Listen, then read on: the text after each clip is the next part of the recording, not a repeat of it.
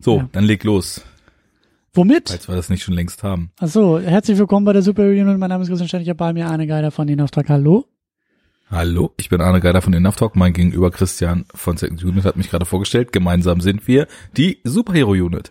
Unsere Agenda ist, wir sprechen chronologisch über die Historie der Superheldenfilme. Einmal im Monat gibt es einen Film, die ganze Filmgeschichte geballt. Wir ergründen, was ist das Genre? Wir ergründen, was ist ein Superheld? Und wir ergründen, was zeichnet es aus? In unserer Hall of Fame haben sich schon diverse Filme eingeschlichen. Wird der heutige X-Men The Last Stand von Brad Ratner es auch in dieses Pantheon schaffen? Dö, dö, dö. Spoiler-Alarm, ja, aber nein, aber ja. Vielen Dank, bis zum nächsten Mal. Tschüss. Tschüss, war nice. So würdest du, glaube ich, öfter gerne über Superhelden sprechen, kann das sein? Nein, ich muss ja immer eingestehen, ich habe gerade gestern, als ich mit Nielsen Enough Talk aufgenommen habe, also Cinecouch Nils, äh, er hat mich auch wieder im Vorfeld gefragt, warum tust du dir das eigentlich an?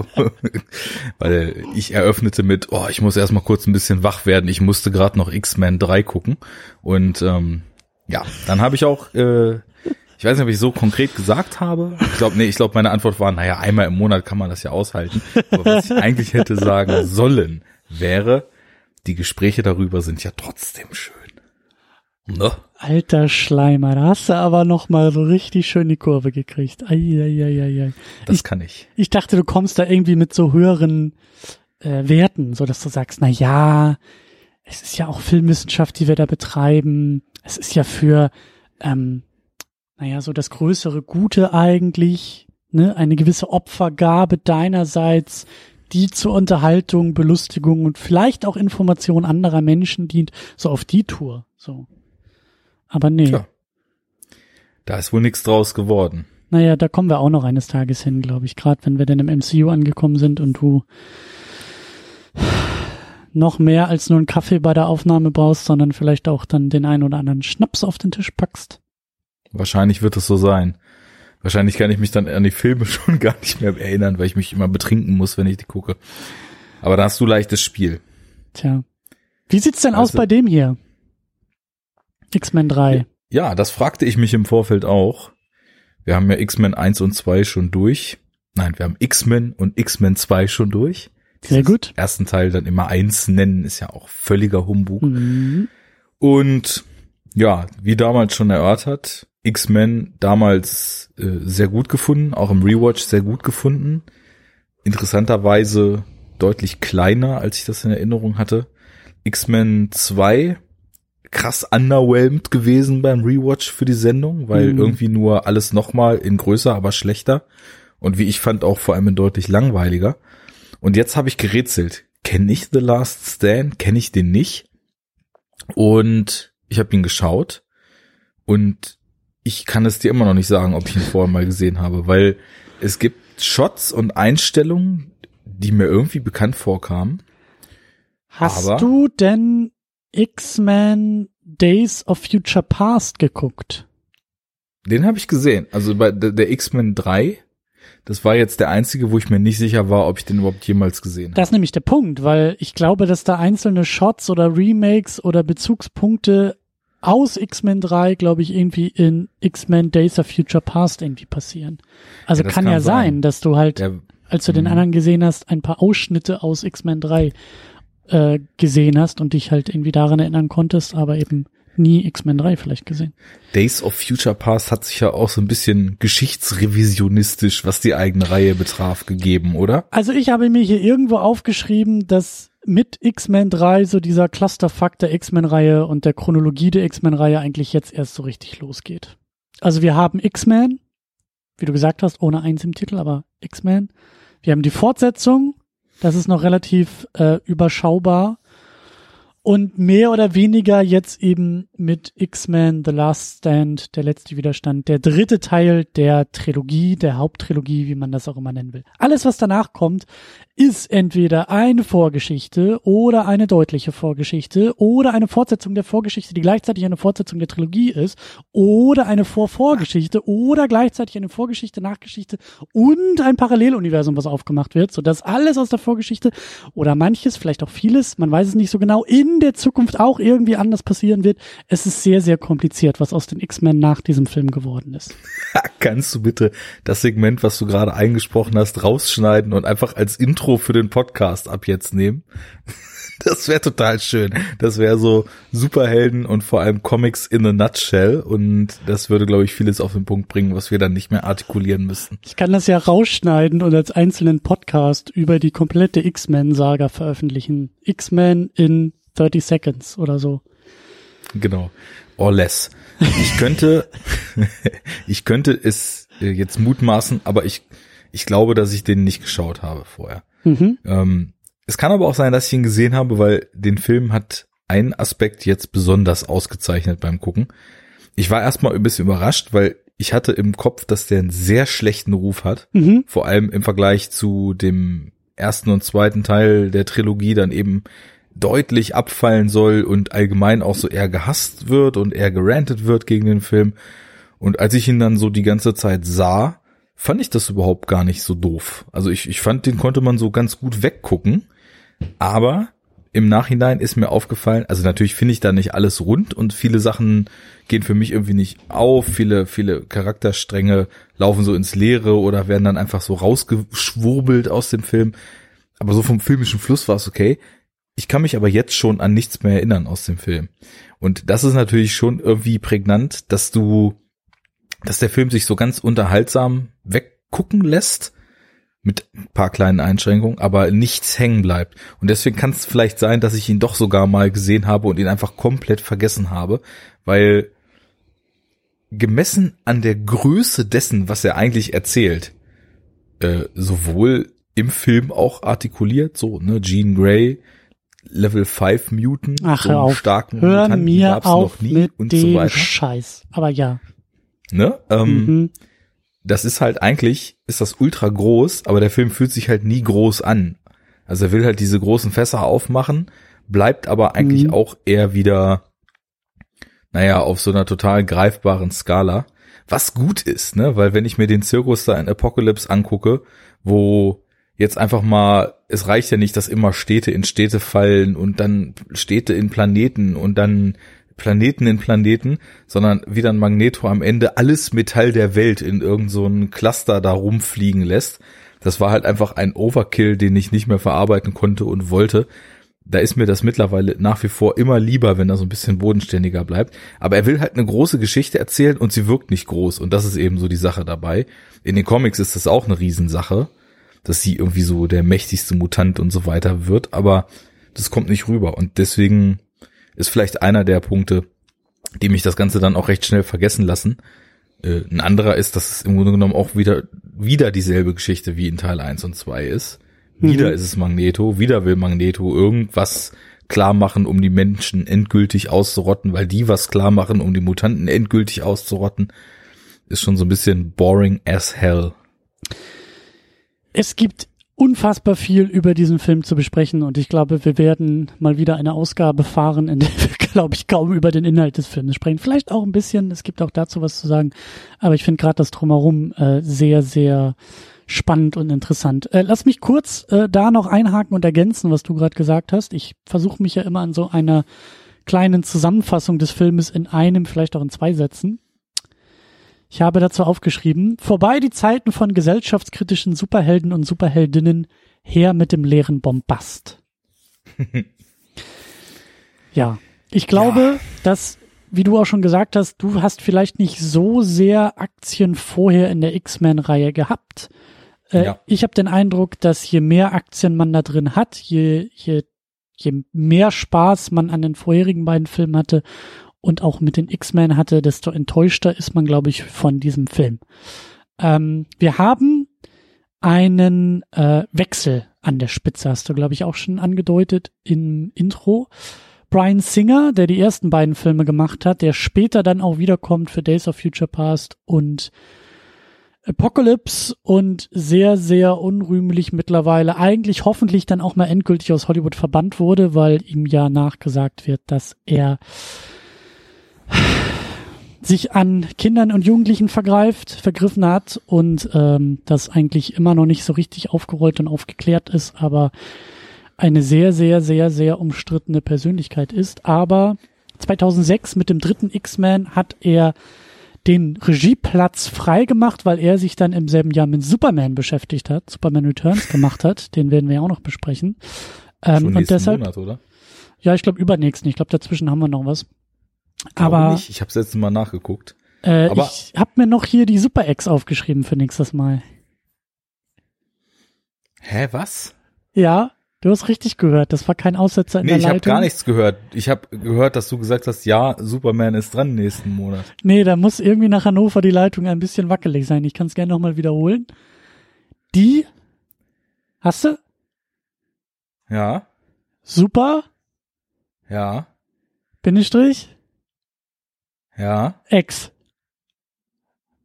Da waren jetzt so Aussetzer. Also äh, dein Satz, die Besprechung von Superman, Bindestrich Man wird extrem gut werden. Da kam Aha, jetzt aha. nur die Super Bindestrich X von an. Mhm, mhm, Da ist Skype gerade ein bisschen ausgefallen. mhm. Seit wann schreibt man Superman denn mit Bindestrich, hä? Das ist aber ein ganz, ganz schlechter Versuch, junger Freund. naja, kommen wir ja eh am Ende der Ja, Sendung auch also nochmal gut. drauf zu sprechen, was denn nächstes Mal dran ist. Da können wir uns immer noch drüber lustig machen, dass du äh, mit. Egal. Ähm, also, äh, nicht mehr Brian Singer, sondern Brad Ratner ist im Regiestuhl. Und ich denke mal, dass wir vielleicht am Ende noch ein bisschen, wenn wir bei der Bedeutung für das Genre sind, auch noch weiter ausholen können, was so die ganzen Produktionsbedingungen des Films angeht. Aber das Problem, was mit Ratner daherkommt, was mit diesem Film daherkommt, ich glaube auch irgendwie geschrieben von Simon Kinberg, der irgendwie komischerweise jetzt den X-Men Dark Phoenix, der genau die gleiche Geschichte macht, ein zweites Mal jetzt aber selber Regie führt und ich Einfach mich auch frage, Skript genommen. ja, eben, also es ist ja, es ist ja so, dass X-Men, The Last Stand, sehr stark kritisiert wird für alles, was das Drehbuch ausmacht. Also Figuren, Charaktere, Dialoge, One- One-Liner, Handlung. Da hauen ja sehr viele Leute sehr leidenschaftlich drauf. Was macht man da, wenn man die gleiche Geschichte nochmal erzählen will? Klar, man nimmt genau den gleichen Typen, der es vorher verbockt hat, und gibt ihm einfach nochmal doppelt so viel Verantwortung. Oh, das ist natürlich großartig. Das ist so dieses Failing Upwards Prinzip, was in Hollywood sehr gerne funktioniert. Das ist auch im Superhelden-Genre sehr verbreitet. Muss ich schon sagen. ja, da kommen wir auch noch drauf zu sprechen. Vor allem, der Mann hat sich ja richtig mit Ruhm bekleckert. Der hat ja auch den großartigen X-Men Apocalypse geschrieben. Wobei da tatsächlich eher so die Inszenierung das Problem ist. Dann hat er diesen Fantastic vorgeschrieben. Ja, ja. Also das Reboot von 2015, ja. Ah, Mr. und Mrs. Smith und Triple X 2. Das ist schon stark. Ja. Also genau den willst du haben, wenn du dein ähm, frisch entstandenes äh, äh, Blockbuster-Franchise äh, sauber zu Ende führen willst. Und- Unbedingt. Naja, und dann, dann geht's auch schon los. Also ich finde, dass es sehr konkrete Probleme ähm, gibt. Äh, Problem Nummer eins ist schon gleich die Eröffnung. Ich weiß nicht, wie dir das ging, aber ich meine, wir sind jetzt so im Jahr 2019 unterwegs. Das heißt, äh, dieses digitale Make-up, das Prinzip des digitalen Make-ups, des Verjüngens von Menschen, gerade Ja. im Superhelden-Genre in den letzten Marvel-Filmen sehr, sehr gerne und sehr prominent benutzt wurde. Und wir sind an einem Punkt angekommen, wo so der, der Gold, der goldene Standard ist zu sagen, ja, das funktioniert bei dem einen, bei der einen Figur ganz gut und bei der anderen Figur im gleichen Film funktioniert es überhaupt nicht. Ähm, da ziele ich ein bisschen auf Captain Marvel ab. Aber im Jahr 2006, also vor 13 Jahren, äh, ja, 13 Jahren, hat man es schon mal versucht mit der Eröffnung hier von X-Men Teil 3. Und ich bin fast vom Stuhl gefallen, wie kacke das aussieht, wenn Professor X und Magneto absolut sichtbar aus der Computer Barbie und Ken Hölle fallen und also ich weiß nicht, was man sich damals dabei gedacht hat, aber es sieht einfach richtig, richtig scheiße aus. Man hat sich gedacht, because we can. Aber ich fand jetzt nicht, dass es signifikant schlechter aussah als zum Beispiel vor fünf Jahren bei Iron Man 3. Also, der geht ja, der geht der Film ja auch mit so einer digital verjüngten Tony Stark Version War das da beim dritten seinen- Iron Man schon? Ja, der da seine, der da seine Familiendramen durchspielt, los und es war auch einfach nur so ein wachsiges Ekelwesen, was sie da draus gemacht haben. Aber äh, das hat mich interessanterweise mal überhaupt nicht so gestört, weil wir sind immer noch in der Zeit, das habe ich letztens ja schon sehr positiv hervorgehoben, wo der Film noch auf Film geschossen ist Mhm. und äh, dementsprechend irgendwie auch sowieso schon den Filmlook hat, wo abseits von dieser Verjüngung ich sagen würde, dass der Einsatz von Computertechnik ziemlich gelungen ist, weil äh, ich, also normalerweise springt mir das ins Auge und ich denke, was soll der Mist? Und hier habe ich eigentlich nie so das Gefühl gehabt, dass äh, so, so klar als digital und falsch erkennbare Sachen mich anspringen.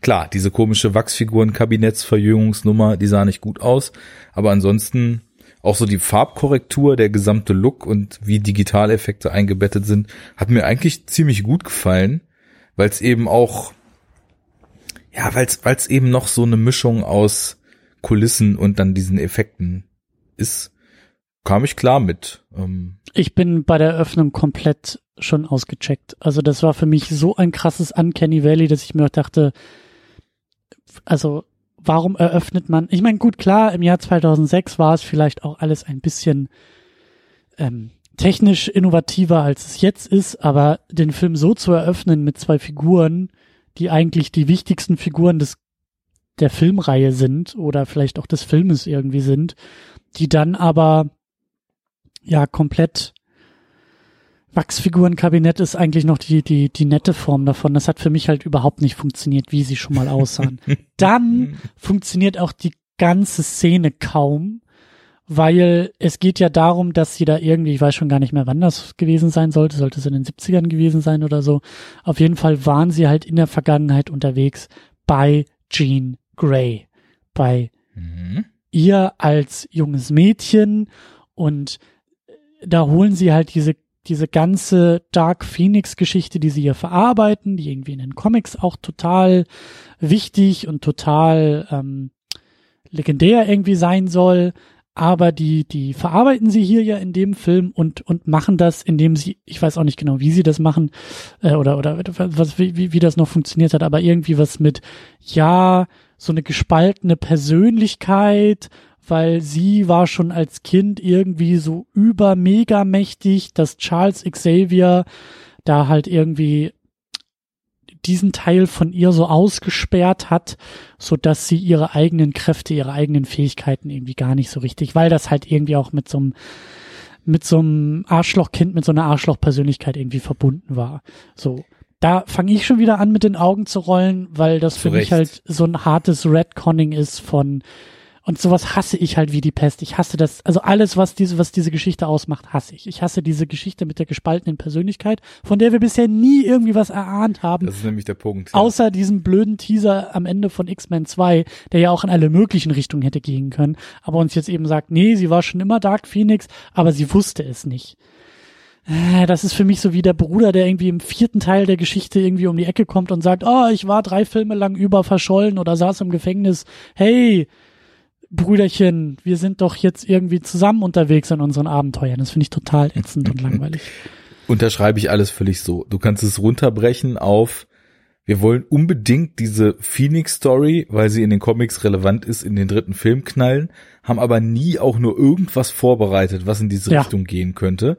Also führen wir jetzt einfach irgendwie hanebüchenden Unfug ein, der das dann rechtfertigen soll, dass das schon Sinn macht, dass das alles genau so ist. Ja, Und es ist halt Quark, weil in den Comics, also es gibt ja die, das heißt ja insgesamt die Dark Phoenix Saga, sie wird ja quasi einmal zum Phoenix, stirbt dann irgendwann, äh, er steht von den Toten auf und wird dann von so einem Typen aus dem Hellfire Club, zu dem Emma Frost zu dem Zeitpunkt auch noch gehört, irgendwie über so Psychotricks, weil der auch ein total krasser Telepath ist, zu ja so einer quasi mentalen Sklavin gemacht und bricht dann da irgendwie aus. Und bei diesem Ausbruch wird halt diese unglaubliche Energie nochmal frei und diese Gefangenschaft setzt so das Dunkelste in ihr äh, frei. Und dann wird sie, äh, sie aus ursprünglich dem Phoenix, der in der, in der in dem Phoenix Arc halt auch einfach das komplette Universum rettet und nicht platt macht, weil da von diesen Shire aus den, aus diesem Cosmic Universe, ich weiß nicht, ob die mittlerweile im MCU auch mal auftauchen, vielleicht bei Captain Marvel, die hatte ja auch mit den Kree und den Shire und so ein Kram da in, in Space halt zu tun, also so eine andere mega mächtige Rasse halt, ne? Und äh, da ist irgendwie so ein Abkömmling von der Königin, der hat unglaublich viel Kräfte, will, will das ganze Universum kaputt machen und sie rettet das. Und beim zweiten Mal kommt eben so diese dunkle Seite aufgrund, aber auf dem des psychologischen Arc, der da zumindest in, weiß ich nicht, fünf, sechs Bänden so vorbereitet wird, kommt dann eben durch und dann braucht sie unglaublich viel Energie, ähm, zehrt sich dann von ganzen Sonnen, die dann explodieren und macht in dem Move halt einfach mal so fünf Milliarden Lebewesen auf irgendeinem so Planeten platt und äh, zerbricht dann später auch unter der moralischen Last, das halt gemacht zu haben, während sie dieser Dark Phoenix war. Also es hat schon alles deutlich mehr Fleisch am Knochen, als das hier in diesem Film der Fall ist. Ja. Hier sieht man einfach, okay, Jean Grey, die ist halt stark und nennt sich Phoenix, das wollen wir da jetzt irgendwie reinkriegen. Und wie es gemacht wird, ist es halt totaler Murks weil, also es wäre kein Murks, wenn man in einem ersten Teil sowas anfangen würde und sowas länger aufbauen würde, aber es gab halt nun mal schon mal zwei Teile mit dem Charakter und äh, da wurde das eben null aufgebaut und deswegen ist es halt Quatsch. Und genauso wie man eben Cyclops los wird, so, ja, ja wollen wir jetzt nochmal das Gekabbel von Wolverine und Cyclops um sie? Ja, nee, okay, dann geben wir ihm nochmal so ein quasi Cameo, aber dann ist er auch weg vom Fenster. Warum ihn denn dann überhaupt noch damit reinnehmen? Also Lustigerweise, ich habe auch gelesen, dass er eigentlich offscreen hätte irgendwie rausgeschrieben werden sollen aus dem Film, aber äh, man hat dann irgendwie doch noch, äh, also ich glaube, die Fans hätten halt noch mehr rebelliert, so, weil Cyclops in den Filmen halt sowieso immer ein bisschen, äh, ich glaube auch nicht so ganz wie in den Comics irgendwie eingefangen wurde und und halt so ein bisschen so der der der die weinerliche Alternative zu Wolverine irgendwie in den Filmen war und äh, ja, aber er ist auch in den Comics schon so ziemlich so der der Denker, also wo man sagen könnte, so Wolverine ist halt der Rockstar und er ist halt der Spießer so, ne? Und äh, ja, aber ich meine, in den Filmen ist das irgendwie, ist das ja irgendwie noch mehr. Also er ist erst in den Filmen, in den vorherigen beiden ist er ja fast nur irgendwie Abziehbild als Projektion für Wolverines Punchlines und ein bisschen Gekabbel ja. um um Jean Grey so und äh, also der der Darsteller ist dann ja auch im selben Jahr ähm, also ich weiß nicht genau, wie die Filme, wann, wann die genau produziert wurden, aber äh, er hatte eine größere Rolle in Brian Singers Superman Returns. Da werden wir ihn nochmal mhm. sehen. In einer ähnlichen Rolle. In einer ähnlichen Alternative zum Helden, zum eigentlichen Heldenrolle. Aber da kommen wir dann ja auch noch drauf zu sprechen. Ja, ja gut, aber ich meine trotzdem diese Beziehung zwischen ihm und Jean Grey, die hat halt auch eine extreme Wucht und extremen Wert eigentlich. Und dann mach das doch bitte größer. Das ist auch, das ja, geht klar. auch in die Richtung von dem, was ich vorhin meinte, dass der Film lauter so tendenziell sehr große und opulente und gewichtige Baustellen aufmacht, nichts davon aber mit dem Gewicht umsetzt. Also ja, ja. Dann, dann fährt er da halt hin und trifft sie mal eine Minute und stirbt dann offscreen oder ja. wird von ihr halt ausgesaugt. Also es geht halt auch, wenn man die Comics dann kennt, ich habe die jetzt halt dann eben dafür auch gelesen und dann versteht man das schon, dass das so in Richtung dieses Energieaussaugens und auch dieser, dieser Move so mit, mach die Augen auf, ich, ich kann das kontrollieren, das ist halt auch was, was aus den Comics so übernommen ist. Eigentlich ein schöner macht, Moment auch. Ja, aber da macht man halt Fanservice, mhm. ähm, versteht aber nicht, wie man das einbetten müsste, damit es eben auch reinhaut. Und genauso hätte man das Ganze irgendwie nochmal auf einen Punkt hin zuspitzen und dramatisieren müssen. Also es wird so davon ausgegangen, okay, die werden das schon alle krass genug finden, dass sie doch lebt. Und ja, gut, dann, was wir mit ihm jetzt machen, wissen wir auch nicht. So, ja. da, da hätte zwischen den beiden noch viel mehr Drama passieren müssen und vielleicht so diese emotionale Komponente des Ganzen noch viel stärker rausgearbeitet, dass es dann auch eine Wucht hat, wenn sie ihn dann quasi auch so, also wenn sie ihn aufsaugt, konsumiert oder was auch immer da nun offscreen passiert ist. Also man denkt halt, dass es in die Richtung geht, weil es in den Comics so ist, ähm, hätte deutlich mehr wirken können. Aber mit Fanservice sagst du auch was, weil viele, viele der X-Men, ähm, die da auftauchen, auch klar irgendwie in diese Kategorie einzuordnen sind. Also ich weiß jetzt zum Beispiel gar nicht mehr, wie er heißt, aber unser guter Ben Foster, Ben Forster, Foster, ne? Angel. Angel, ja. Der halt eben engelsgleich mit seinen Flügeln da durch die Gegend. Ich, ich finde diesen Schauspieler eigentlich sehr, sehr großartig und Boah, es ist immer noch eine Schande, dass der irgendwie nicht mal so richtig so seinen, seinen Mega-Durchbruch hatte, habe ich das Gefühl. Ähm, aber was, was hat er denn in diesem Film hier zu suchen? Also was hat diese, was hat diese Figur? Wofür steht diese Figur in diesem Film? Ist es nicht ein Aspekt, den wir schon längst irgendwie 50.000 Mal gesehen haben und der irgendwie auch von einer anderen Figur, vielleicht schon von einer uns bekannten Figur viel besser irgendwie hätte getragen werden können? Also, und dann geht's ja noch weiter. Wir haben den Kitty Pride gespielt von Ellen Page, die dann eben auch bei Days of Future Past ein bisschen wichtiger wird. So, viele, viele neue Gesichter. Ich glaube auch viele neue X-Men, die durchaus bekannt irgendwie aus den Comics sind und da vielleicht eben auch hätten Fanservice sein sollen. Ja, ähm, da läuft auch ganz viel im Hintergrund, was so in Richtung Fanservice geht. So in der aber, School for the Gifted, da laufen diese Drillinge, Vierlinge, diese Telepathen-Mädels im Hintergrund einmal so auf dem Gang rum und das fällt mir jetzt halt immer mehr auf, weil also nach wie vor, Disclaimer, äh, ich habe keine Ahnung von Comics, aber ich lese schon relativ regelmäßig jetzt eben Sachen und halt nicht nur Superheldenkram, aber eben auch und im Hinblick auf die Sendung dann ja auch immer so die Helden, die wir dann vorhaben zu besprechen. Und ich merke jetzt halt, oder ich verstehe jetzt besser, ähm, wie diese Funktionsmechanismen von Comicfilmen für Comicleser so gedacht sind, ne? Weil man, also man, ich habe mich lang gefragt, warum Superheldenfilme in den USA so krass durch die Decke gehen. Und mittlerweile tun sie es in Deutschland ja auch, aber früher so haben wir ja auch zum Beispiel mal bei Spider-Man und so drüber gesprochen, über die Zahlen. Da, da sind die in den USA halt explodiert und in Deutschland war es auch so, ja, ist ganz nett und zieht ein bisschen die Leute. Klar, Comic-Kultur hast du auch ganz am Anfang unseres Podcasts hier ja so als vielleicht das, das einzige wirkliche amerikanische Kulturgut oder irgendwie so bezeichnet.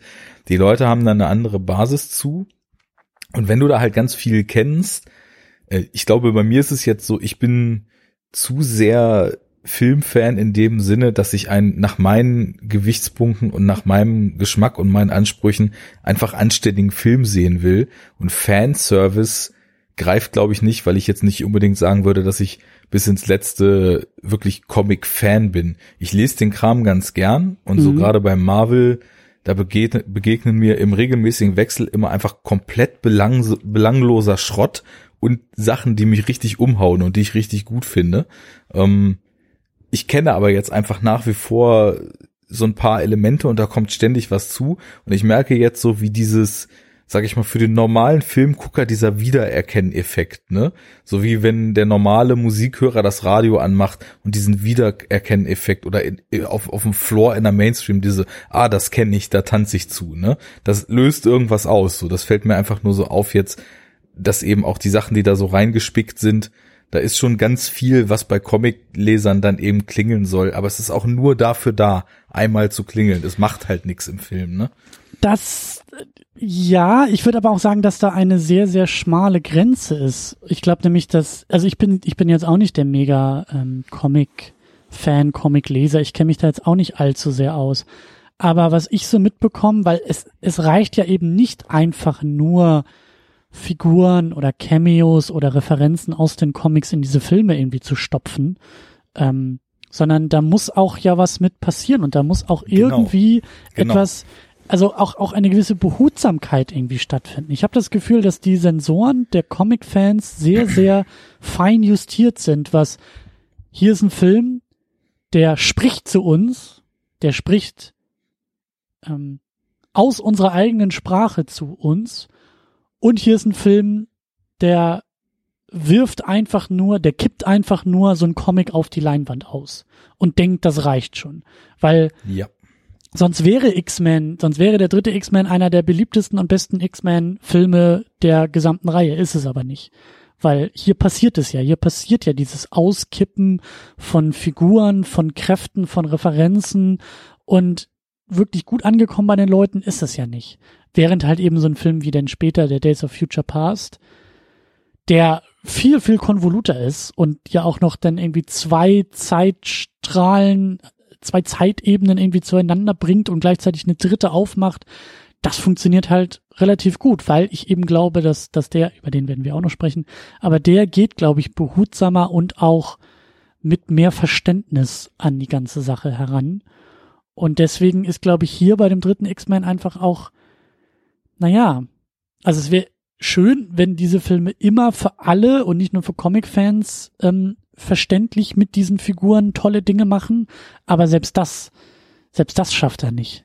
Ja, so muss es aber ja eigentlich laufen. Du willst ja Filme, die völlig in sich geschlossen funktionieren. Und das ist halt auch das Wichtige dabei. Es geht ja nicht um einen in Bewegtbilder gepressten Comic, in den du tausend Sachen mit reinnehmen musst, sondern zumindest bei solchen Filmen jetzt hier, die nicht wie das MCU schon 17 Vorgänger haben, die da irgendwas auch noch zu beitragen. Hier würde man jetzt sagen, okay, wenn du X-Men 1 und 2, also X-Men und X-Men 2 gesehen hast, dann ähm, sollte das genügend Basis bilden, um erstmal, wenn jetzt X-Men 3 ein guter oder ein schlechter Film ist, da voll mitgehen zu können, wie der einfach filmisch agiert. Und bei guten Filmen ist es ja dann so, die haben halt total viele Insider noch versteckt, die das Ganze, wenn du dieses Wissen hast, irgendwie noch blumiger, wärmer und ausgeschmückter machen. Aber das hat überhaupt keinen Einfluss darauf, ob es ein guter oder schlechter Film ist. Der funktioniert für jeden, egal ob Comic-Grundwissen null oder hoch 10.000 ist, funktioniert der als Film erstmal gleich gut. Und das ist halt so die Kunst. Und das verwechseln, glaube ich, viele Leute, mhm, mhm, dass man da, dass dieses einen Comic auskippen in den Film, wie du es gerade so schön genannt hast, dass das erstmal überhaupt nichts in Bezug auf eine Qualität ausmacht. Das sind erstmal nur leere Referenzen, aber wozu sollen die da sein? Wenn ich diese Sachen einfach nur sehen will, um sie zu sehen, dann kann ich den Comic aufschlagen. Da brauche ich nicht einen Film, wo die noch mit reingekippt sind. Ja. Und in meinen Augen ist eben auch eines der weiteren großen Probleme mit dem Film, dann auch diese ganze Klassifizierung der X-Men. Ich weiß nicht, ob das aus den Comics kommt. Vielleicht gibt's da irgendwelche Comics, die das mal eingeführt haben. Für mich riecht das Ganze hier aber sehr, sehr stark nach Midichlorianern, die uns irgendwie äh, auch per Redcon ja, äh, ja. aus der Schublade geholt werden. So, oh, jetzt ist Dark Phoenix, Jean Grey ist aber, was hat es vorhin gesagt, Level 5 X-Men. Uh. Ja. Und Magneto ist aber nur ein Level 3 X-Men. Uh, oder ein Level 4 oder was auch immer er irgendwie war. So, das, das ist doch, das ist doch scheiße. Also, das ist doch ja, wirklich, allem, wirklich scheiße. Vor allem ist es so, so absolut abseits von jeglichem Show Don't Tell. Wenn jetzt Jean Grey wirklich so extrem mächtig ist, dass ja. er halt noch deutlich mächtiger als Magneto, der uns zwei Filme lang als der allerkrasseste verkauft wurde, ist, dann wollen wir das doch sehen und nicht erzählt bekommen, die ist übrigens noch zwei Stufen krasser als der, der bis jetzt der krasseste war, weil der war nämlich nur Stufe drei. Das ist halt so cheap, äh, da weißt du eigentlich gar nicht, was du da für Worte für finden sollst. Hast du früher mal Dragon Ball geguckt? Da bin ich irgendwie, weiß ich, so, so, so ganz knapp dran vorbeigeschrammt. Okay. Schon mit vielen Leuten drüber gesprochen, aber irgendwie, keine Ahnung, so, so ein Jahr zu früh in dieser Teenager, ich habe jetzt gerade irgendwie erstmal keinen Bock auf Zeichentrick oder sonst was Phase reingeschlittert. Dragon Ball ist auch sehr, sehr großartiger Quatschkram. Das sage ich als jemand, der es gerne geguckt hat. Aber da gibt's dann halt auch irgendwann so diese äh, Abstufung der Kämpfer und die Mega-Entwicklung. Dann wird aus einem Kämpfer der Super Saiyajin und dann wird das irgendwie auch noch in irgendwelchen Leveln aufgestuft und ständig werden sie alle irgendwie Level 5, Level 4, Level 3. Es ist sehr, sehr absurd, aber auch da ist das ähm, ja ein sehr billiger Ausweg, wie du sagst, wenn du nicht in der Lage bist, diese Kräfteverhältnisse äh, sichtbar irgendwie zu machen. Dann brauchst du halt irgendwie eine Zeile Dialog, die sagt, oh nein, das ist aber ein Level 5 und ich bin nur Level 3. ja. Aber, naja. Sowas kann bei Anime schon in eine lustige Richtung gehen. Also ich bin immer wieder überrascht, wenn ich mal Anime gucke, was da so einfach an Gibberish gelabert wird. Mhm. Ähm, so Fantasiebezeichnungen für irgendwas. Das äh, ist schon echt immer wieder interessant. Aber ja, hier ist, also das ist nicht das, was ich sehen will. Und auch diese unglaubliche Power, die sie als Phoenix dann noch hat. Ich hatte da wahrscheinlich jetzt auch andere Vorstellungen von, aufgrund der Vorbildung, die ich mir jetzt noch angelesen habe. Aber ich sehe das irgendwie nicht wirklich, dass sie jetzt nun, ja gut, also so was sie, wie sie dann so alles zum Schwingen bringt und äh, es hat mich sehr dran erinnert, muss ich sagen, wobei es ist ja eigentlich foreshadowed, wie in Logan dieser Psycho-Flash von Professor X inszeniert Mhm, ist, mhm. als sie in ihrem Elternhaus eben diesen Anfall da kriegt und äh, diesen Wutanfall und dann quasi alles schwebt, äh, alles in der Luft zittert und die Leute dann eben auch zu diesem Staub da zerlegt werden, was sie dann am Ende auch macht. Gut, das ist schon eine Demonstration von einer ziemlich heftigen Macht, aber es fühlt sich nicht so groß an, wie es dargestellt wird. Ich, ich ver verstehe nicht so ganz, wo es herkommt, weil ich finde auch das effekttechnisch ziemlich gut. Da, da, äh, den ziehe ich mir an den Schuh, wie das gemacht ist. Also habe ich nichts zu beanstanden eigentlich. Also selbst diese Golden Gate Bridge Nummer und so weiter, die ist natürlich sie als Computereffekt zu erkennen und äh, die ist irgendwie auch so sehr in Richtung Gigantismus, aber so die Verbindung von gefilmtem Material und CGI und so weiter, die ist es hier halt auch nicht. Also ich habe nicht das Gefühl, das sieht mir alles zu falsch aus. Ich glaube das nicht, was da passiert. Das ist so einer der einer der wenigen Filme, wo trotz viel Computer so die Suspension of Disbelief dann eben bei mir funktioniert hat. Aber trotzdem, also das Problem ist, glaube ich, auch, dass dass man überhaupt nicht so richtig versteht, wie sie zu diesem Punkt kommt, jetzt so mächtig zu sein. Also es ist genau der die die fehlende Hinleitung auf dieses, ach, sie hat ja übrigens auch noch diese dunkle Seite, also wo kommt das plötzlich her? Sie soll sich da jetzt im See eingekapselt haben, statt ertrunken zu sein. Ja, und jetzt, äh, deswegen ist sie jetzt plötzlich Evil Twin oder Sag ich ja. steckt an. Ja, das Gen steckt an, gerade wenn du jetzt auch versuchst, irgendwie Jean Grey in diesem Film äh, zu ähm, analysieren. Das, äh, ich glaube, da gibt's auch nicht viel irgendwie rauszuholen. Ähm, aber es ist halt auch wieder, also ich habe auch echt das Gefühl, dass dem Film, also das Drehbuch, das ist halt auch so, es ist zu voll und das will auch zu viel und es kann sich auch nicht entscheiden. Und das ist selten gut. Das ist selten ähm, ein gutes Ergebnis, weil ich ich habe da auch ein bisschen was gelesen und ich meine, dass da auch so die die ich ich weiß nicht mehr genau von wem das kam, aber dass da halt irgendwie unterschiedliche Ah nee, stimmt. Ich glaube, das waren auch zwei Drehbuchautoren. Ich glaube, so war das irgendwie. Und dass sie dann diese beiden Drehbücher irgendwie zusammengeworfen haben, weil einerseits haben wir diese ganze Jean Grey Dark Phoenix Geschichte.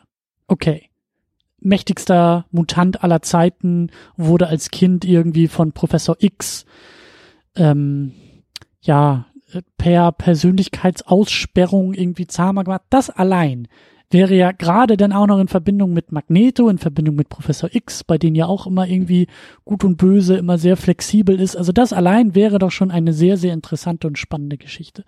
Obendrauf kriegen wir aber dann noch diese ganze Verhandlung mit diesem Serum, was dafür sorgt, dass irgendwie Mutanten ihre Kräfte verlieren oder oder oder äh, quasi heilen können.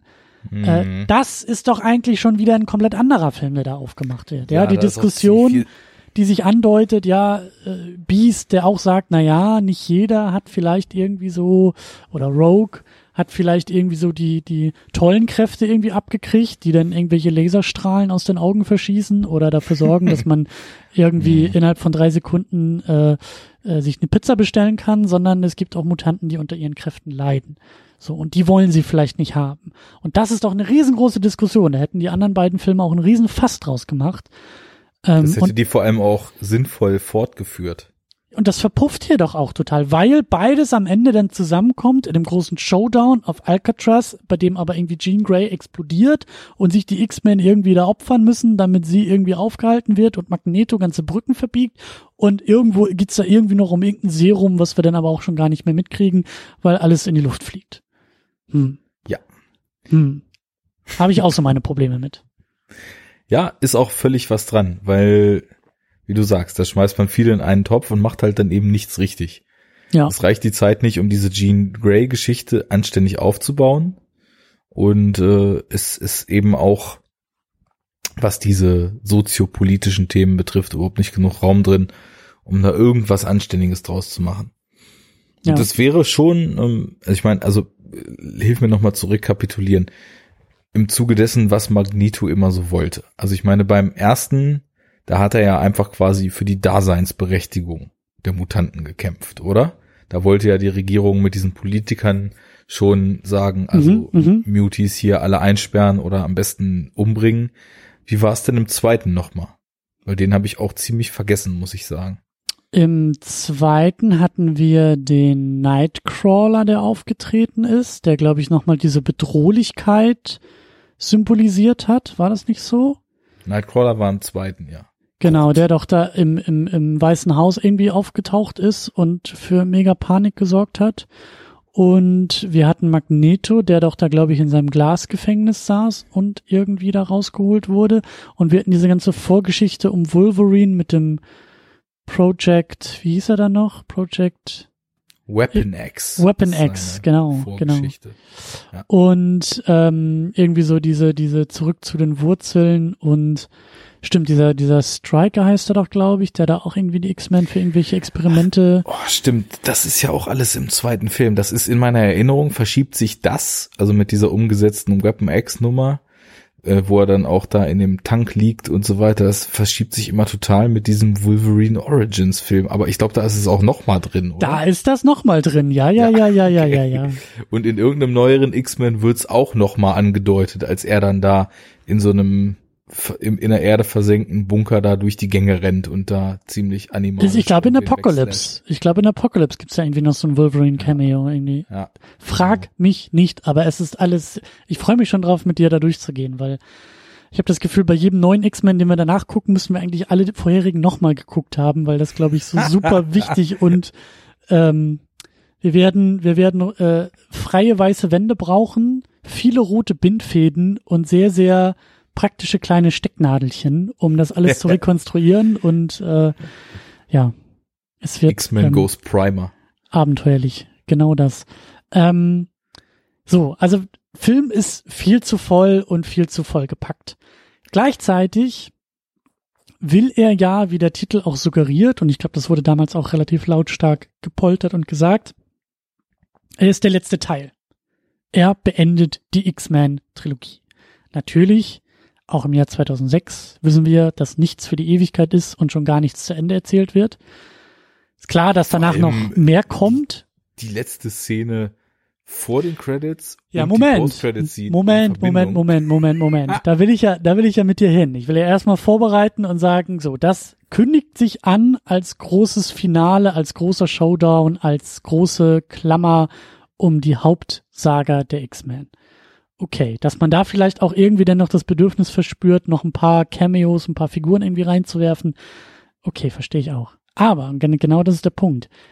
Was passiert denn da schlussendlich? Also wie final, wie zu Ende gibt sich der Film und was nimmt der Film bereits vor den Credits schon wieder zurück und was macht er in bester Superhelden-Genre-Manier und ich weiß sogar nicht, ob das hier zum allerersten Mal im gesamten Genre passiert, eine Post-Credit-Scene, die ebenfalls die Ereignisse des Filmes zuvor und vor allen Dingen einen sehr bedeutsamen Tod, nämlich den von Professor X, auch schon wieder zurücknimmt. Also der Film traut sich nicht, das bisschen Finalität, was er uns präsentiert, zumindest innerhalb der eigenen Laufzeit stehen zu lassen. Nein, er bricht es schon jetzt gleich wieder auf.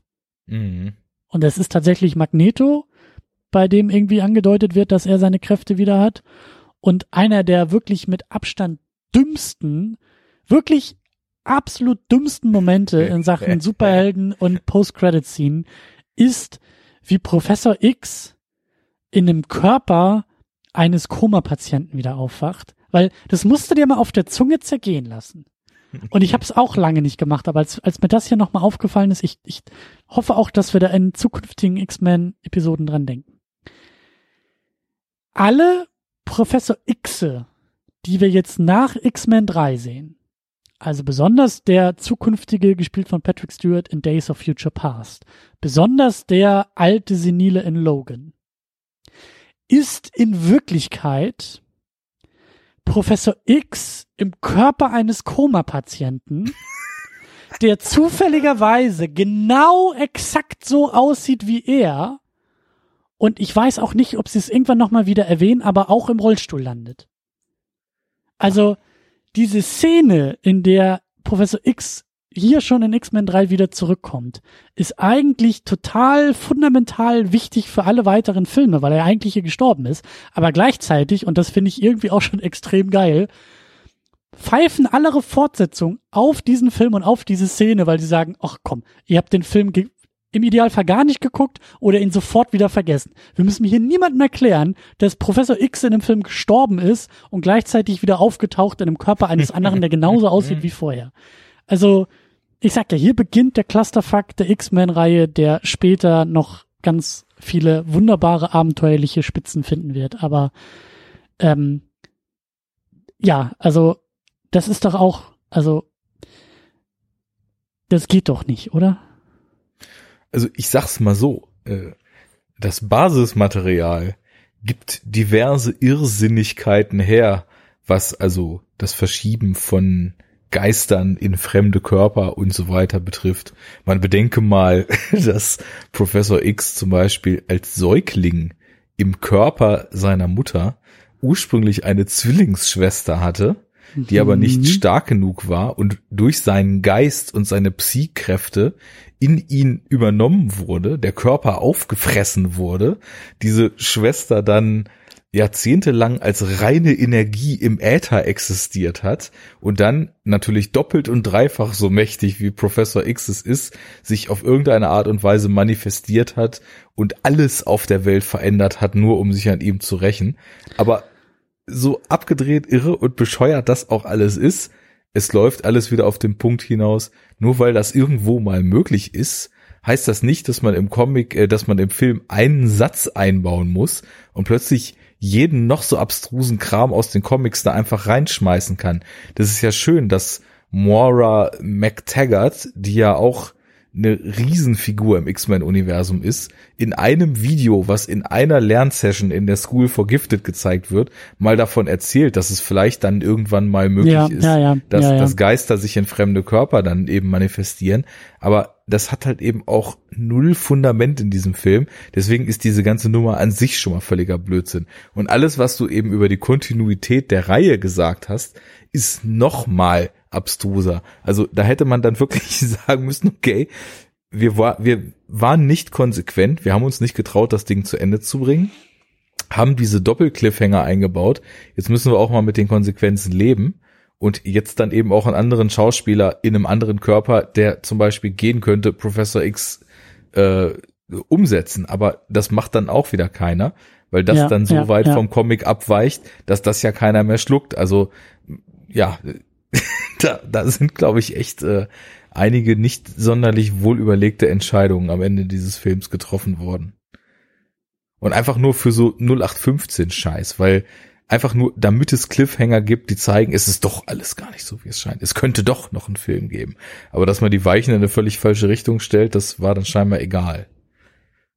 Ich bin auch echt gespannt, wie Days of Future Past dann nachher damit umgeht. Ich weiß, dass The Wolverine ich glaube, so heißt doch der Film. Der zweite, zweite. Wolverine-Film ja. Film ist die erste Fortsetzung innerhalb der Filmreihe, glaube ich. Ich glaube, der kam noch vor Days of Future Past. Ich glaube, da war irgendwie was. Ich bin gespannt, wie das noch weitergeht in den Filmen. Ich habe da auch lange, lange nicht mehr drüber nachgedacht und mir ist es, glaube ich, nie wieder eingefallen, als ich dann diese späteren Filme irgendwie auch im Kino oder sonst wo geguckt habe, dass das ja eigentlich schon gar nicht mehr der Professor X sein kann, weil Tod und Körper eines anderen. Ich glaube, das wird auch nie wieder adressiert. Ich glaube, wie gesagt, alle Beteiligten hoffen und tun so, als hätte es diesen Film und diesen Moment nicht gegeben, dass Professor X sich opfert und stirbt. Aber, jo. naja, ähm, so ist es nun mal. Äh, eine Kleinigkeit, die mich auch noch genervt hat und ich glaube auch irgendwie ähm, vielleicht auch, vielleicht könnte man das so als ähm, Ergänzung zum Backdale-Test nochmal einführen. Ähm, so eine gewisse, so ein, so ein gewisser Moment von, hey, wir haben hier eine durchaus gut aussehende Schauspielerin und wir erfinden irgendeinen Umstand, um sie so nackig wie möglich zu zeigen. Ich weiß nicht, ob du dich an Star Trek, ich glaube Into Darkness erinnern kannst, wo irgendwie eine der weiblichen Offizierinnen auf einmal anfängt, irgendwie vor Kirk zu strippen, damit sie irgendwie in den passenden Raumanzug für die Kapsel passt oder so.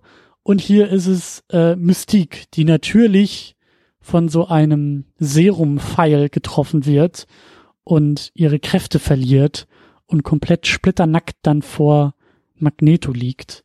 Und er sagt, ach, sie war vorher immer so schön.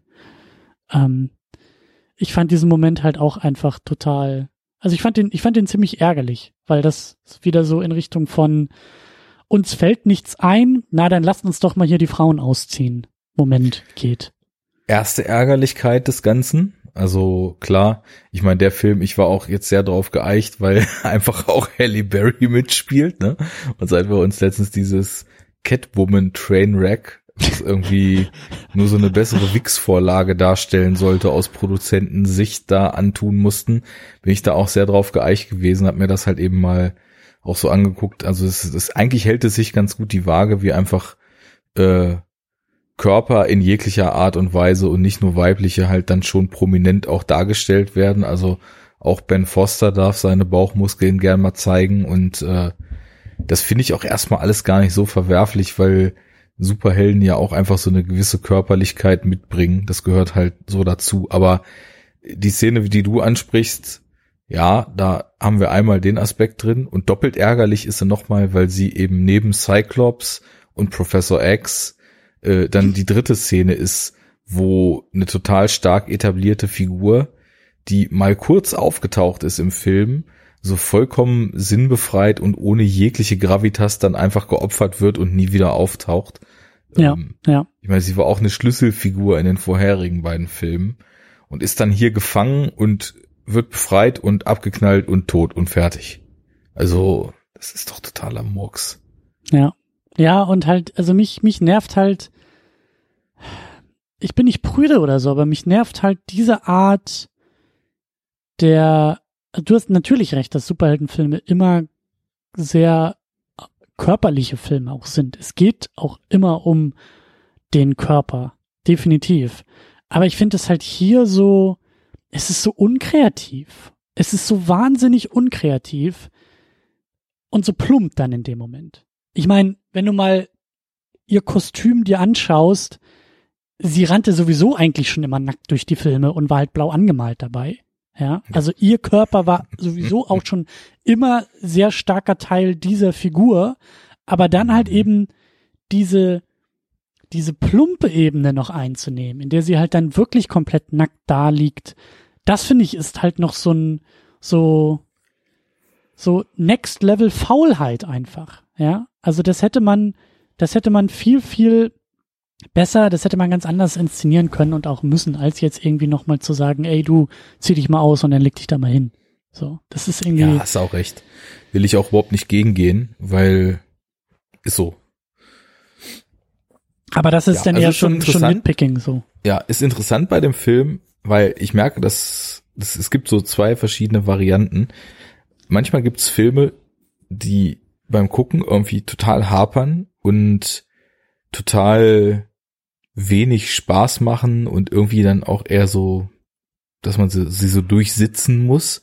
Aber wenn man dann drüber spricht, merkt man, dass irgendwie doch viel drin steckte, was man so rausarbeiten kann. Und hier ist es so, dass der Film irgendwie schon ganz gut vertuscht, inszenatorisch, mhm. wie sloppy er ist mhm. und wie lazy und ja. wie, ja, einfach wie, wie, wie wenig ausgegoren in allem, was in ihm passiert, so in sämtlichen inhaltlichen Aspekten. Also hast völlig recht, das, das eine große Problem des Films ist das Drehbuch, weil inszenatorisch fand ich den echt gut, so für so einen äh, Hollywood-Blockbuster-Kino-Superheldenfilm. Äh, und hier ist es halt eben so echt wirklich genau andersrum, wie als eben beschrieben. Der, der guckt sich so ganz locker weg, also so zumindest bei mir beim ersten Mal, sage ich jetzt einfach mal, dass das erste Mal war. Und erst beim drüber sprechen fällt es einem auf wie, was für ein Murks da eigentlich verzapft wird. Also insofern ein, ein guter Blender. Ja, Ding. und das ist eigentlich auch die perfekte Überleitung für, für das letzte Kapitel, ähm, worüber ich halt auch noch sprechen wollte, was für mich halt eben auch schon so in, in die Richtung Bedeutung für das Genre äh, abbiegt. Mhm. Denn ich kann mich dran erinnern, den Film im Kino geguckt zu haben. Ich habe den 2006 im Kino geguckt, weil ich durchaus äh, schon Fan auch der, der X-Men-Filme war. Und ich kann mich auch so dunkel an diese Zeit erinnern, dass 2006 mit X-Men und ich glaube dann 2007 auch mit Spider-Man 3, ähm, zumindest in meiner Wahrnehmung, Superheldenfilme die nächste Stufe aufgemacht haben. Ich will das jetzt nicht nur an X-Men 3 festmachen. Ähm, X-Men 3 ist da nicht alleiniger Kandidat und da werden auch noch weitere Filme kommen und man kann auch schon diskutieren und sagen, naja, davor war vielleicht auch schon der ein oder andere dabei. Es geht jetzt langsam in eine Richtung der Mega-Blockbuster. Also, wir hatten Spider-Man 1, Spider-Man 2, die waren auch extrem krasse, große Kassenerfolge, ich glaube mit über 800 Millionen Dollar weltweit, äh, haben da wirklich auch das komplette Filmstudio Sony so, so mit in den Aufschwung geholt. Ähm, wir hatten die ersten beiden X-Men-Filme, die ähm, eine kleinere Hausnummer waren, sowohl was die Produktion anging als auch das Einspielergebnis. Aber wir haben mit X-Men 3 einen Film, der wohl um die 210 Millionen Dollar gekostet hat. Mhm. Und damit lange Zeit der teuerste Film aller Zeiten war, bis dann, ich weiß nicht, welche Filme da hinterher kamen, ähm, aber mittlerweile sind wir auch schon in Regionen vorgedrungen. Sogar da kosten, bis Abada oder wie lange hat das gedauert? ich glaube, aber da war auch gar nicht so extrem teuer. Ich glaube, doch, also doch, doch, doch, doch. Der hat alle Rekorde, was die, was die kosten, weil der auch so lang produziert wurde und Cameron mehrfach neu angefangen hat und dann diese Okay. komplette 3D-Technik noch entwickelt hat. Also der war ganz lange der allerteuerste Film dann. Hat aber ja auch, äh, weiß nicht, ich glaube, mehrere Milliarden eingespielt, ne? Von ja, ja, das ist der erfolgreichste Film aller Zeiten. Der hat über zwei Milliarden. Genau. Ähm, aber du hast halt heute durchaus auch schon Budgets von so Blockbuster-Filmen von 250 Mille. Ja, also ja. ähm, ich glaube irgendwie Justice League, der dann glaube ich auch nochmal irgendwie 30, 40, 50 nachher durch die Reshoots oben drauf gepackt hat, der geht glaube ich in Regionen von 300. Also die Budgets steigen und das ist halt so das, was ich jetzt auch meine mit X-Men 3. Ähm, die Studios erkennen jetzt auch langsam diese Filme. Also Spider-Man 1 und Spider-Man 2, was war das? Sam Raimi, der machen konnte, was er wollte. Und wie wir Ja, dann ja tatsächlich, ja. später auch erfahren, beim dritten Spider-Man dann auch nicht mehr, weil das Studio dann auf einmal gemerkt hat, Moment mal, diese Dinger drucken ja Geld, ähm, da wollen wir uns mal einmischen. Und genauso hier bei X-Men 3. Die ersten beiden Filme, klar, die waren jetzt nicht die mega Gelddruckmaschinen, aber erfolgreich genug, dass jetzt auch das Studio, also der eigentlich kreative Kopf ist abgesprungen, Brian Singer ist weg. Jetzt will sich das Studio, glaube ich, langsam wieder Einfluss zurückholen. Quatscht da mal ein bisschen in die Drehbücher rein, mischt da irgendwie auch in den Karten mit rum und knallt halt 210 Millionen Dollar auf den Tisch und sagt, äh, mit Ansage, so, das Ding soll jetzt auch mal ziehen. Und dann haben wir eben auch bei dem, bei dem X-Men 3, ähm, ich krieg das nicht mehr so hundertprozentig auseinandergedröselt. Der Film hatte den erfolgreichsten Kinostart aller Zeiten, als er rauskam. Ähm, er war, glaube ich, an so einem Vier-Tage-Wochenende, also an so einem Feiertagswochenende irgendwie rausgekommen. Mhm. Da gibt's ja auch so ein paar feste Termine irgendwie im Kalender in den USA, wo das schon absehbar ist. Und er hat eben an diesem Vier-Tage-Wochenende ein bisschen mehr, glaube ich, als 100 Millionen Dollar eingespielt. Und das war auch so eine magische Marke, die, glaube ich, eben dieser Film zum allerersten Mal durchbrochen hat. Halt eben auch mit dem Trick des Feiertags, aber immerhin. Ein Film, der am Eröffnungswochenende mehr als 100 Millionen Dollar einspielt. Ich glaube, ein paar Monate später wurde er dann irgendwie von irgendeinem Fluch der Karibik oder so schon wieder übertrumpft. Also der Rekord hat nicht lange gehalten. Aber diese, diese Messlatten verschieben sich halt langsam. Was Startwochenende angeht, was Budgets angeht. Und Superheldenfilme mischen da jetzt sehr, sehr stark mit in Mhm. diesen auch größeren Veränderungen, was Hollywood angeht, ähm, bis hin zur Gegenwart, wenn wir eben so einen Film haben wie äh, Avengers Infinity War, der letztes Jahr rausgekommen ist, der lass mich kurz überlegen, ich glaube irgendwie der viert oder fünft erfolgreichste Film aller Zeiten sogar ist, äh, mehr als zwei Milliarden eingespielt hat. Jetzt steht Endgame in den Startlöchern zum Zeitpunkt dieser Aufnahme und es wird spekuliert, ob der der erste Film aller Zeiten werden könnte, der weltweit am Startwochenende eine Milliarde einspielt. Also auch da verschieben sich die, die, die Größenordnungen Ja. wieder. Das ist schon krank. Ähm, muss man auch dazu sagen, ich habe irgendwie auch gelesen, dass äh, Infinity War, also der ist später in China gestartet und hätte man China mit reingerechnet, wäre schon Infinity War irgendwie bei 870 Millionen zum Startwochenende weltweit irgendwie gelandet. Mhm. Also, und das meine ich, also diese Filme werden halt, mh, wie soll ich sagen, diese Filme werden halt immer wertvoller und auch als Puzzlestück, auch als ähm, Faktor in Hollywood werden sie langsam bedeutsamer, ähm, weil sie halt viele, viele Messlatten verschieben und weil sie halt, glaube ich, auch beständiger und kalkulierter ähm, gemacht und produziert und eben auch finanziell eingeplant werden. Und ich glaube eben, das ist so meine These, dass wir halt so die zaghaften ähm, Indizien dafür unter anderem eben bei diesem Film jetzt sehen. Weil, das sagst du ja auch, und da bin ich eigentlich auch bei dir, ähm, ich habe schon den Eindruck, dass man das große Budget auch dem Film eigentlich meistens positiv ansieht. Der hat nicht viel im Drehbuch, aber wer braucht schon ein Drehbuch, wenn es nachher ordentlich knallt und wir einfach mal 210 Mille ausgeben? Und da ist er tatsächlich dann Vorreiter fürs moderne Superheldenkino. Da hast du völlig recht. Ja, oder sagen wir mal so, zumindest auch für einen Aspekt oder eine Art des Superheldenkinos. Ja, du kannst es, natürlich darf man jetzt nicht nur auf Superheldenfilme schimpfen, für eine generelle Art des Mega-Blockbusters. Ja. Das, das muss man schon dazu sagen. Das ist ja kein Problem, was jetzt Superheldenfilm spezifisch ist und sich bei, äh, keine Ahnung, Independence Day Resurgence oder sonst was in keinster Weise bemerkbar macht. Also, das ist ja alles äh, maximal die Millionen reinpumpen und äh, nach State of the Art äh, CGI Filmproduktionsstandards Eye Candy also es muss ja Leute geben, die es so empfinden, liefern, aber inhaltlich halt kompletten Murks. Ja. Ja, und inhaltlich komplett Murks und das ist halt so das Spannende. Mal gucken, ob wir das in den nächsten Filmen, in den nächsten Filmbesprechungen, in den nächsten Jahren, die da so auf uns zukommen, dass halt diese Filmstudios, die Produzenten oder wer auch immer da noch im Hintergrund äh, mit agiert, dass da so gefühlt auch auf einmal irgendwie wieder so ein, ja, die, die wollen auf einmal wieder mitreden und eben auch nicht immer äh, zugunsten der Filme. Also mhm. sehr bekannt ist ja Spider-Man 3, bei dem Sony halt irgendwie gesagt hat, also dieser Venom, der zieht ja in den Comics und den finden die Fans ziemlich geil. Raimi, der muss in den Film rein. Und Sam Raimi hatte schon seine beiden Bösewichte und hat gesagt, ein Scheißdreck muss der, bis er dann gemerkt hat, wer die Schecks unterschreibt. Und das war halt nun mal Sony. Und dann hat er diesen Venom halt da auch mit reingenommen. Und das hat ja so weit, das ist ja so weit gekommen, dass er dann nach dem dritten Film auch gesagt hat, leckt mich am Arsch, ich hab da keinen Bock mehr drauf.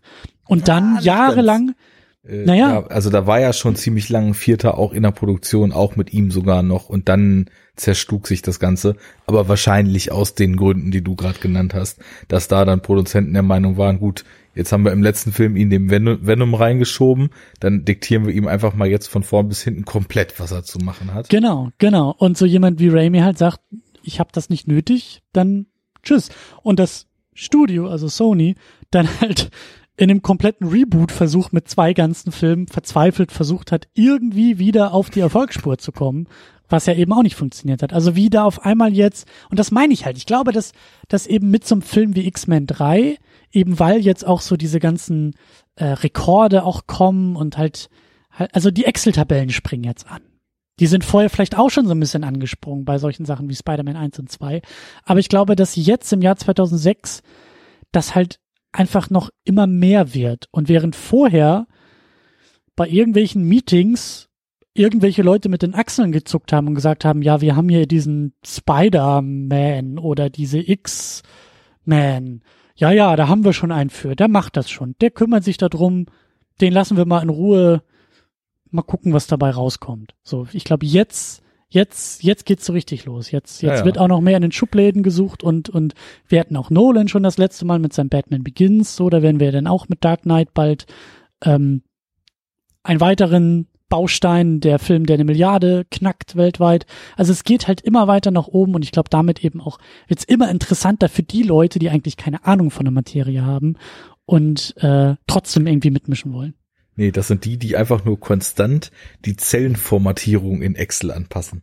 Früher war die Zelle, wo dann Gesamteinspielergebnis stand, da war so eine Wenn-Formatierung drin. So, da kommt jetzt der Excel-Experte raus. Das genau, wenn größer n mal Budget, dann grün. Und mhm. jetzt ist die Formatierung schon auf Startwochenende gewandert. Ja. Neue Spalte dazugekommen, ja, ja. Ja, genau. So sieht's aus. Ja. Und der Faktor wird auch immer größer mit der Zeit. ja. Gut, das sind, ist vielleicht äh, tatsächlich ein Gezeitenwechsel, der da langsam sich einleitet. Ich, ich, ich glaube auch. Ich bin gespannt. Also gerade dieses Jahr, ähm, wir haben ja noch so ein paar Sachen auf dem Zettel. Da wird, glaube ich, auch noch der eine oder andere Vertreter in dieser Richtung auch noch auf uns zukommen. Ähm, ja, aber wollte ich nur noch mal erwähnt haben, weil ich glaube, dass, ähm, wie gesagt, sich hier auch schon was anbahnt und hier schon ähm, ähm, neue, neue Faktoren und neue Indizien halt dazu kommen. Genau. Ja, die abschließende Frage, äh, gehört der Film in den Kanon? Ich würde sagen, ja. Es ist halt immer noch ein Superheldenfilm und auch immer noch ein X-Men-Film und äh, er ist jetzt kein wirklicher ähm, glanzvoller Vertreter, aber gehört da rein. Ist wohl so. Es geht um größere Themen. Es geht um sich in den Dienst der Sache zu stellen und ja, haben wir ja schon mehrfach gesagt, auch weil die Fortsetzung dann deutlich weniger interessant ist, heißt es nicht, wenn die Helden dann auch wirklich als Helden etabliert sind, dass das plötzlich nicht mehr super ist. Das ist noch genauso super.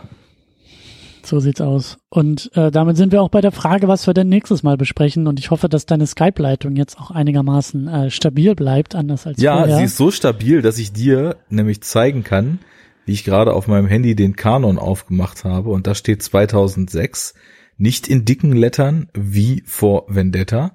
In der nächsten Zeile steht X-Men 3, in der nächsten steht Superman Returns und in der nächsten steht die Super X.